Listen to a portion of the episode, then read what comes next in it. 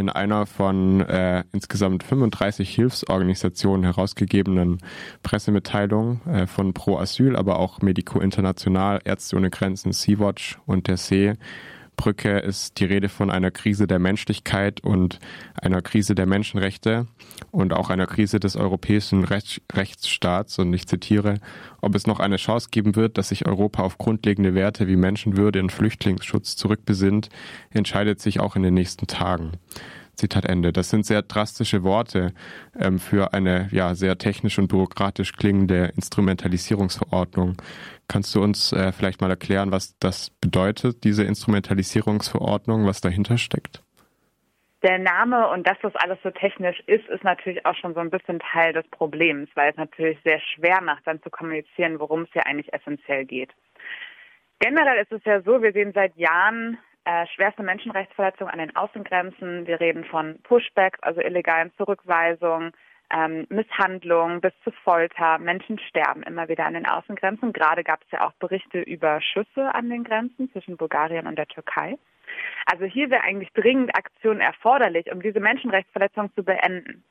Und was wir jetzt mit der Instrumentalisierungsverordnung aber sehen, ist, dass dieses Verhalten von solchen Mitgliedstaaten wie zum Beispiel Polen sogar noch legitimiert werden soll, indem man sagt, wenn ein Drittstaat oder sogar auch nichtstaatliche Akteure, das halten wir auch für besonders gefährlich, ähm, Migration instrumentalisiert, ich setze das jetzt quasi in Anführungszeichen, ja, weil es sind natürlich sehr problematische Begriffe auch. Also wenn eine solche Instrumentalisierung von Migration vorliegt, um die EU zu destabilisieren, dann könnte man eben wirklich von grundlegenden Standards extrem abweichen. Also wir reden eben davon, ähm, dass die Menschen bis zu fünf Monate, nur weil sie einen Asylantrag stellen, an der Grenze inhaftiert werden, dass es keine Ausnahmen hiervon gibt, also selbst Kinder, traumatisierte Menschen, ähm, Familien, alle müssten eben an den Grenzen inhaftiert werden.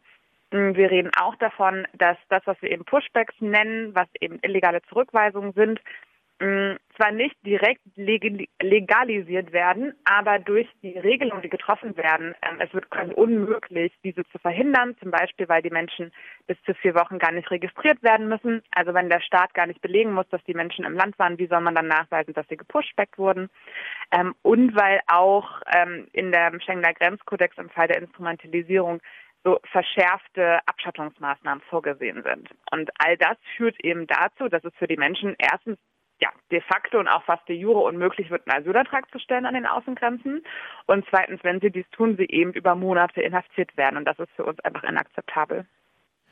Du hast es ja auch schon angesprochen, diesen Ausnahmezustand an den europäischen Grenzen gibt es ja schon länger und die Krise des europäischen Rechtsstaats gibt es schon länger. Die Friedensnobelpreisträgerin EU, äh, das nähert sich ja jetzt auch zum zehnten, also das ist glaube ich der zehnte Jahrestag des Friedensnobelpreises mhm. Gewinns.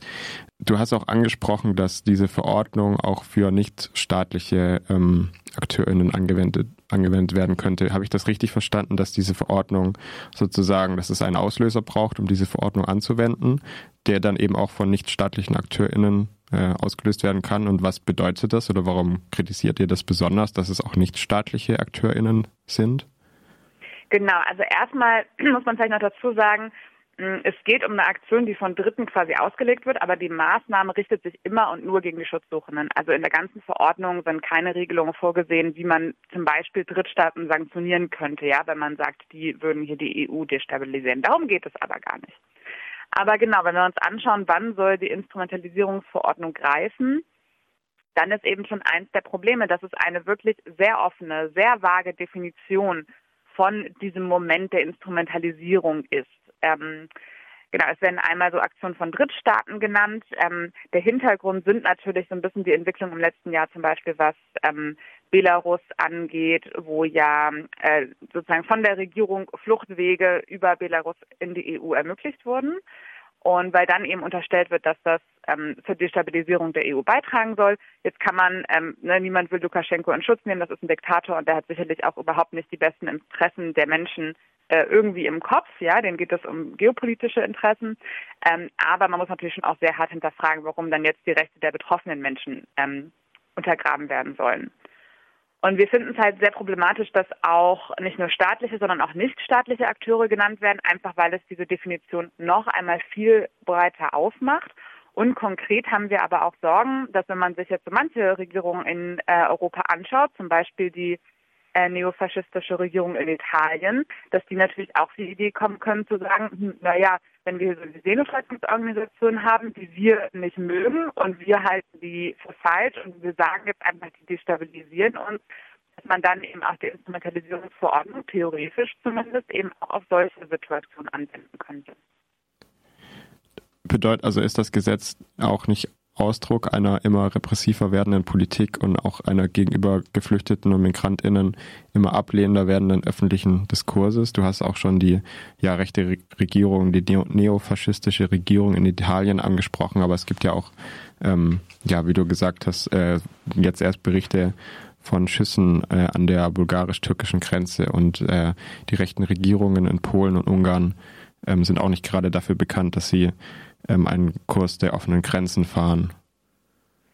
Auf jeden Fall haben wir eine Verhärtung auch der ähm, Position in der Flüchtlingspolitik seit ähm, einigen Jahren, was wirklich jetzt auch noch dramatisch hinzukommt, dass ähm, Brüssel und die EU-Kommission als Hüterin der Verträge, also die dafür sorgen soll, dass EU-Recht angewendet wird, noch nicht mal äh, anscheinend das Interesse verfolgt gegenüber einem Land wie Polen, was halt wirklich seit über einem Jahr Menschenrechte an den Außengrenzen verletzt, aber auch wirklich grundlegendes EU-Recht verletzt, irgendwie dafür zu sorgen, dass dieses Recht eingehalten wird.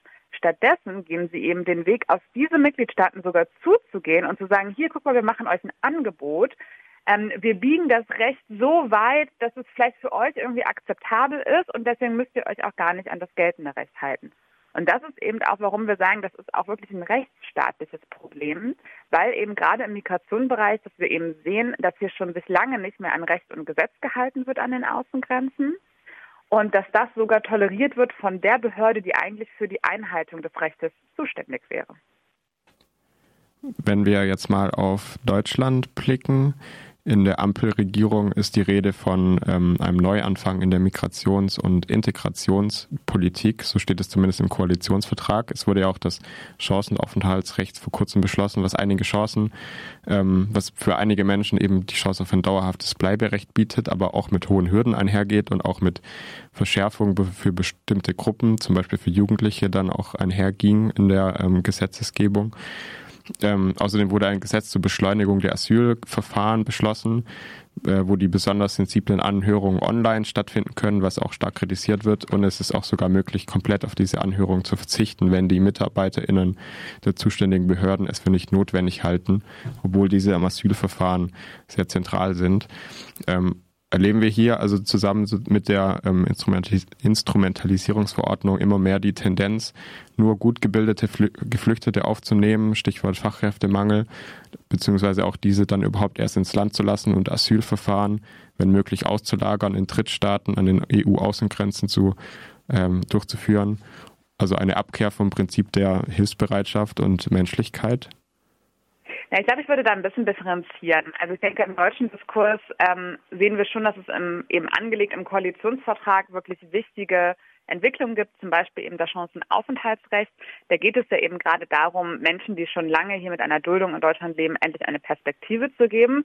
Äh, wir von Pro Asyl haben zwar und kritisieren auch weiterhin, dass die konkrete Umsetzung aus unserer Sicht dann nicht ausreichend für ist, aber der Grundgedanke ist natürlich richtig und auch im Vergleich zu den Regierungen, die wir davor hatten, also insbesondere der großen ähm, Koalition, auch wirklich viel progressiver und ähm, auch humanitärer, würde ich sagen, was das angeht.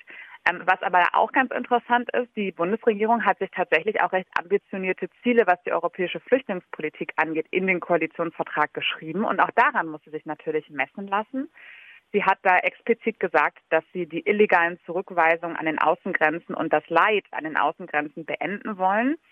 Klar, sie kann das nicht alleine entscheiden. Ähm, da sind natürlich vor allem die Mitgliedstaaten gefragt mit den Außengrenzen. Aber wir erwarten natürlich, wenn es solche Aussagen im Koalitionsvertrag gibt, dass sich die Bundesregierung gegenüber diesen Mitgliedstaaten oder bei entsprechenden Abstimmungen auf europäischer Ebene auch so verhält. Ja, und der Instrumentalisierungsverordnung, um da quasi vielleicht zurückzukommen, ähm, widerspricht natürlich wirklich elementar äh, dieser Aussage, weil sie weder das Elend an den Außengrenzen beendet, aus unserer Sicht könnte sie es sogar verschärfen, weil eben die auch Unterbringungs- und Aufnahmestandards, also unter das Erträgliche einfach herabgeschraubt werden würden.